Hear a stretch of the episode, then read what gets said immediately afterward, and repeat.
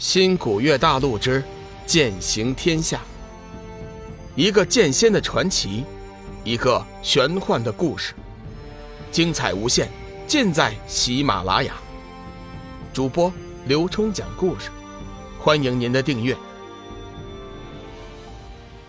第二百七十三集，电脑开启。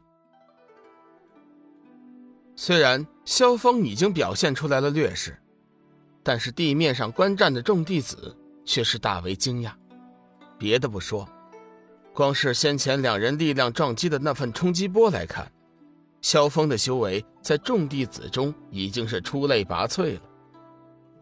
天行上人也是微微点头，暗中称赞萧峰的修为，心道：若是我玄清门门下的弟子个个如此修为。不愁玄清门无法重振声威。萧峰一连两次失利，但是他的信心依然还在。再来！随着一声轻喝，萧峰再次纵身而起，手中掐动剑诀，白色仙剑顿时大放光辉，剑尖上猛地射出几朵莲花，飞至半空后，居然猛地长大，犹如几座小山一样，压向了天行上人。众人在地面上看的是心惊不已。萧峰此时的剑诀，明显的已经不是玄清门的法诀，而是众人从来都没有见过的一种法诀。不过有一点还是可以肯定的，此诀光明正大，并不是邪法。看着那半空中的莲花剑芒，天月上人眉头微皱，似乎是看出了什么，却什么也没有说。天晴上人微微变色。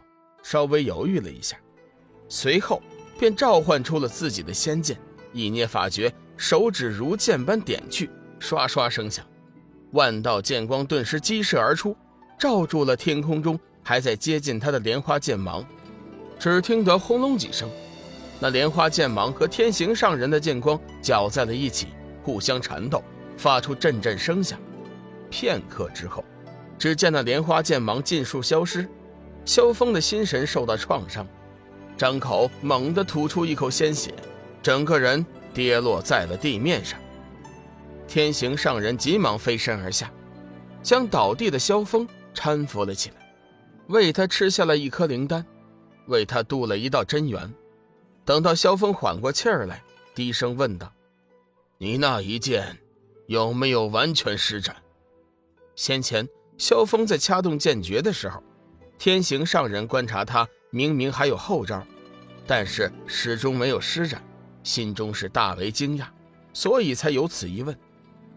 萧峰的嘴角露出一丝笑容，师伯眼神果然犀利，不过那一招，我也是有心无力。再说，我的目的已经达到了，无所谓了。天行上人微微一怔，随后。便明白了萧峰的意思，正色道：“嗯，不错，天伯有你这样的徒弟，也不枉费在我玄清门千年修行。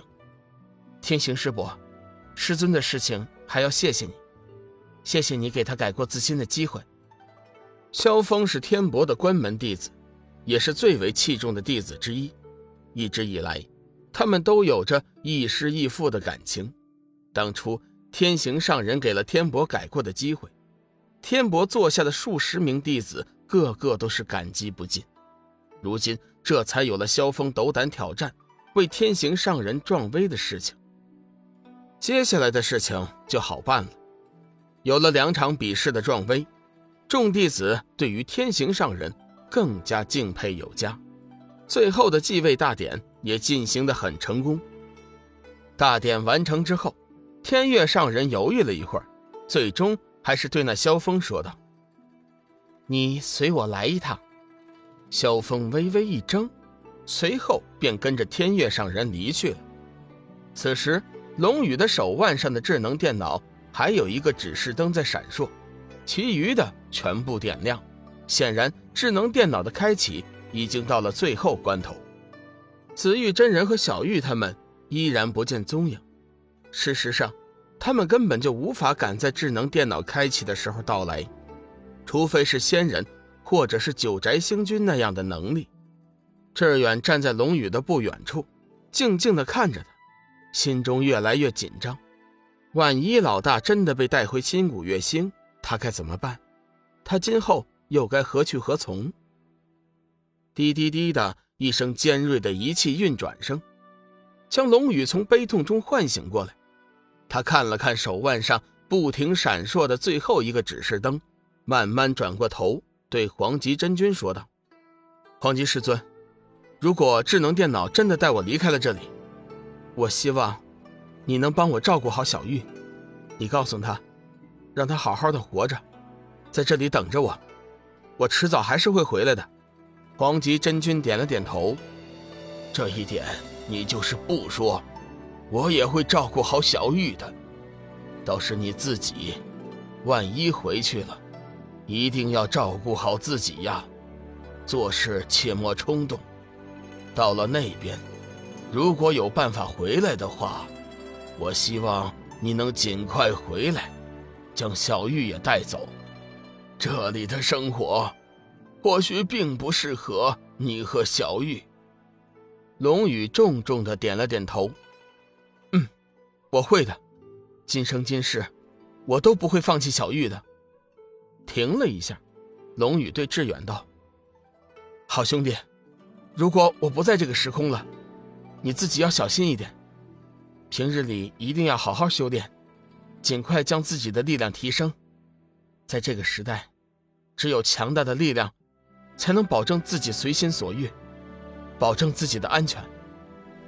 对了，你一定要小心天机子的报复。你亲手杀了云翔，他一定会报仇的。志远点了点头。嗯，老大，你放心，我一定会努力修炼的。天机子那老匹夫，如果真的敢来找我的麻烦，我一定好好的将他修理。为你为我，除了心中的恶气。龙宇再次将头转向了黄极真君，师尊，我还想请你帮一个忙。你我师徒，但说无碍。我想请你帮我去看望一下幽梦，替我对他说一声对不起。唉。黄极真君微微叹息一声，自古最难的就是情债呀。幽梦为救他，竟然连自己的性命都不顾，那其中的情愫爱意，就是傻子也能看出来。可惜龙宇却无法给他任何幸福和承诺。小雨，你放心，这件事情，回头我就去帮你办。这真是自古多情空遗恨呢。就在这时，智能电脑那最后一个指示灯也完全亮了起来，不再闪烁。